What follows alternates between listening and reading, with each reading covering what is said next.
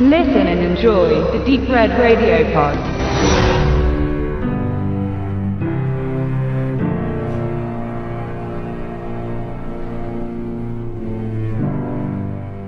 Danny Collins wurde Anfang der 70er Jahre als Newcomer mit seiner Musik eine große Karriere von Kritikern und Journalisten vorausgesagt. Der Ruhm kam allerdings nicht durch seine eigenen Folksongs, sondern durch glatt Softrock, der für ihn komponiert wurde. Sein Erfolg ist auch Jahrzehnte später ungebrochen, nährt sich von Best-of-Alben und Tourneen, auf denen er seine weichgespülte Unterhaltungsmusik vor immer noch vollen Häusern vorträgt. Von den Profiten hat er sich ein luxuriöses Umfeld geschaffen mit prunkvoller Villa, teuren Sportwagen, einer jungen Geliebten, die er bald ehelichen möchte und einem Privatjet. Sein Lebenswerk stagniert wirksam und ertragreich. Zu einem Geburtstag überreicht ihm sein Manager und Freund Frank einen unentdeckten Schatz aus seiner Vergangenheit. Als seine erste und einzige persönliche Platte herauskam, nannte er in einem Interview John Lennon als Vorbild. Lennon las dies und schrieb ihn einen Brief,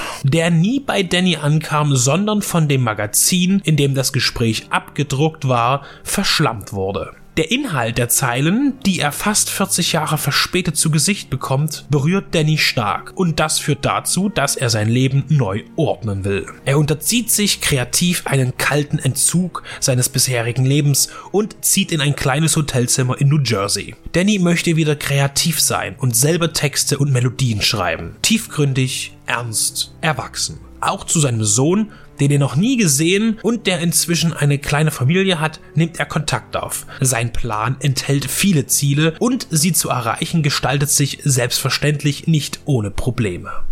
Eine fast wahre Geschichte titelt man eingangs. Der Realität entspricht der Brief von John Lennon, der den Singer-Songwriter Stevie Tilston erst nach langen Umwegen erreichte. Von einem diesbezüglichen Artikel inspiriert ersann der Drehbuchautor Dan Fogelman die Geschehnisse um den fiktiven Musiker Danny Collins. Fogelman schrieb die Skripte für Disney- und Pixar-Filme und Komödien wie Stupid Crazy Love oder Last Vegas. Bei Mr. Collins Zweiter Frühling, im Original schlicht Danny Collins, Collins führte er erstmals selbst bei einem Langfilm Regie. Er kreierte einen charismatischen Weltstar, der trotz seines zuweilen schmierigen Auftretens, seiner altersbedingten und durch Eitelkeit angefeuerten Maskerade, seinem Drogenkonsum und den Macho-Klamotten sympathisch ist und durch und durch als freundlicher und liebenswerter Mensch erscheint. El Pacino schlüpft in diese Rolle und sie passt ihm einwandfrei. Er spielt den bunten Hofnarr am Mikrofon mit voller Überzeugung und schafft es,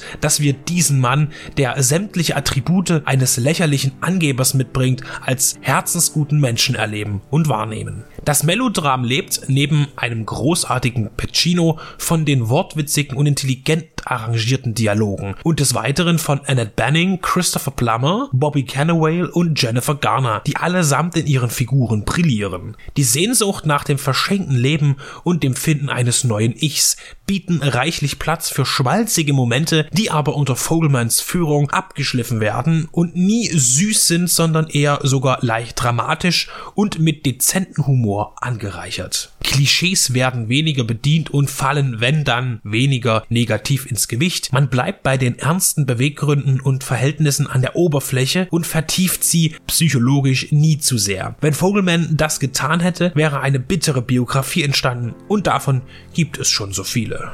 Danny Collins macht Spaß, ist ein leichter, beschwingend erzählter Film, einer, dem man den noch nicht so alten Begriff Feel Good Movie bescheinigen kann. Sehenswert wegen seiner stimmigen Inszenierung und einem bestens aufgelegten Al Pacino.